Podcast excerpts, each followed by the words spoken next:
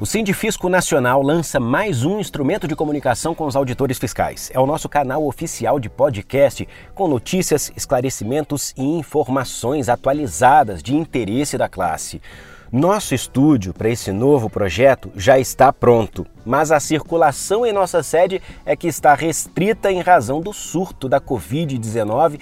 Portanto, as primeiras gravações de podcast estão sendo realizadas à distância e, por isso, pode ser que você ouça algumas interferências externas, mas faz parte do trabalho nesse período de isolamento. Eu sou Jesus Mosquera, jornalista do Sindifisco Nacional, e o primeiro entrevistado é o nosso presidente Kleber Cabral, a quem eu começo perguntando sobre o novo texto colocado pelos deputados e aprovado no Senado acerca da configuração do CARF.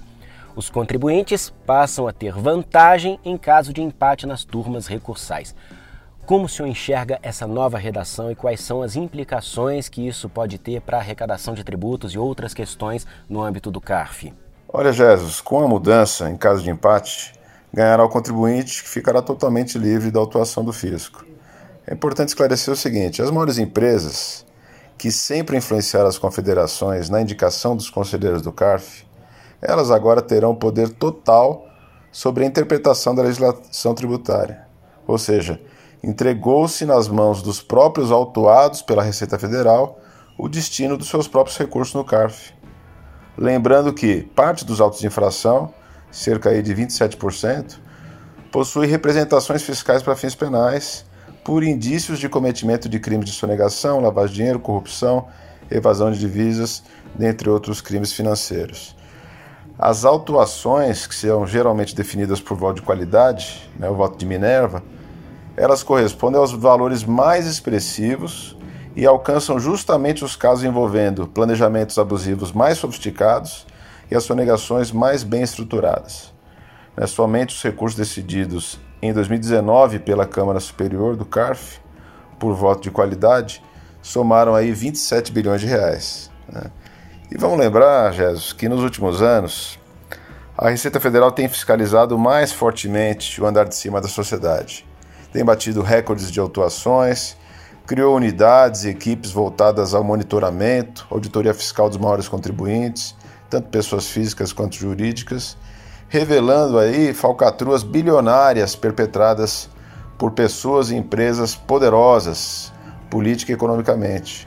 Além de todo o trabalho voltado às grandes operações como a Lava Jato, Calicut, Zelotes, entre muitas outras que tiveram repercussão tributária e penal. Na prática, que foi aprovado pelo Senado na última terça-feira fará com que nunca mais esse extrato da sociedade seja incomodado pelo fisco. Sabemos que a Receita Federal, a Procuradoria da Fazenda, o próprio CARF irão pedir o veto do presidente da República, mas não sabemos nesse momento se será vetado, até porque as lideranças do governo na Câmara e no Senado aceitaram o artigo do CARF para garantir que a MP não caducasse. O Sindifisco está na imprensa denunciando esse descalabro, mas se não houver o veto, buscaremos o Poder Judiciário para afastar essa mudança totalmente constitucional. Lembrando que este é o nosso primeiro podcast. Estamos conversando com o presidente do Sindifisco Nacional, Kleber Cabral. O assunto agora é MP 899. Os senadores retiraram do texto da medida provisória a emenda que previa a regulamentação do bônus de eficiência. E agora, qual a estratégia da direção nacional para tentar novamente regulamentar o bônus? Bom, vamos voltar alguns meses atrás. A emenda apresentada na medida provisória 899 foi uma iniciativa nossa com o objetivo de solucionar o processo que corre no Tribunal de Contas. Porque nós percebemos que a análise do recurso no TCU, além de imprevisível em termos de resultado, iria provavelmente demorar vários meses.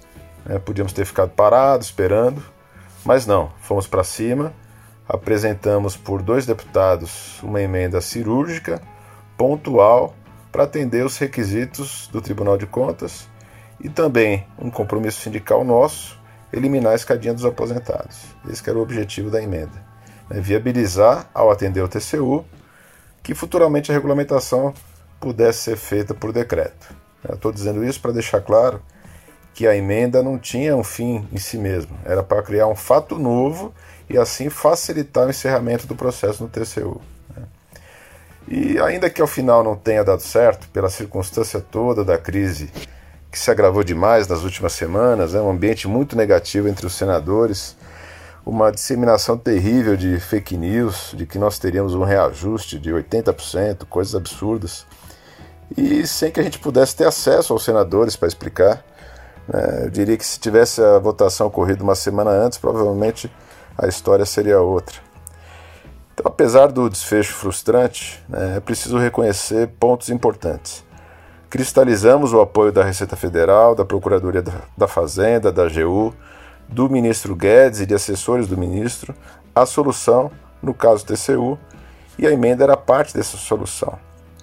Todos os líderes na Câmara compreenderam, né, os líderes na Câmara, e isso não é fácil, o Rodrigo Maia, inclusive. Né, é, agora, não conseguimos, nem do governo, nem da maioria dos líderes na Câmara, apoio para a questão dos aposentados. Infelizmente, o governo alegou impacto financeiro, que isso estava no acordo de 2016, como se o governo tivesse cumprido a parte dele. Né? O ambiente agora é péssimo, né? não se pode nem cogitar de voltar no assunto enquanto perdurar essa crise, mas os passos dados, com muita dificuldade, não foram em vão. É importante frisar que não houve prejuízo nenhum com a retirada pelo Senado do artigo que tratava do bônus. Eu digo isso porque eu vejo que tem filiados preocupados com o eventual não recebimento do valor fixo de 3 mil. E isso não existe, né? os 3 mil para os ativos. Isso não existe, continua tudo exatamente como antes. Perdeu-se sim a oportunidade de aprovar as alterações na lei que atenderia o TCU, que tornaria mais fácil a regulamentação por decreto. Né? Eu diria sinceramente que com todos os ataques que estamos sofrendo pesadamente de parte da mídia e de alguns parlamentares que querem de toda maneira reduzir os salários dos servidores públicos, é que essa questão do bônus caiu vários degraus na nossa lista de problemas. E em relação aos aposentados e pensionistas? Importante frisar que para os aposentados e pensionistas também não mudou nada. Não melhorou e também não, não piorou. Continua todo mundo recebendo o mesmo valor fixo, né? É, os ativos R$ reais e para os aposentados conforme o tempo de aposentadoria. Ainda sobre esse assunto, alguns integrantes da classe propuseram que a direção nacional avaliasse a possibilidade de inclusão do bônus de eficiência no vencimento básico e trabalhasse essa questão junto ao Congresso e ao governo. O senhor acredita que isso é viável? Olha, é importante esclarecermos os filiados que, em momento algum, este governo nos ofereceu ou propôs a incorporação do bônus ao vencimento ou retorno do subsídio como forma de remuneração.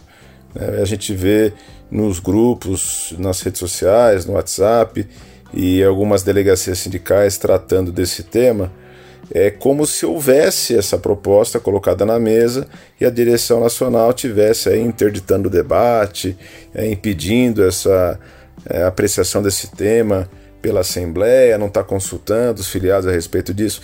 Na verdade é que absolutamente não existe, nunca houve proposta do governo em relação a isso. Vamos raciocinar juntos.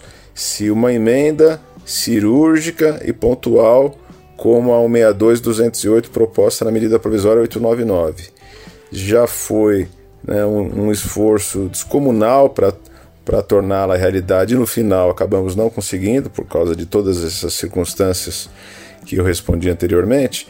Imagina uma proposta de alteração é, no formato remuneratório. Nós, nós precisaríamos que o executivo enviasse um projeto de lei ou uma medida provisória e que o Congresso aprovasse.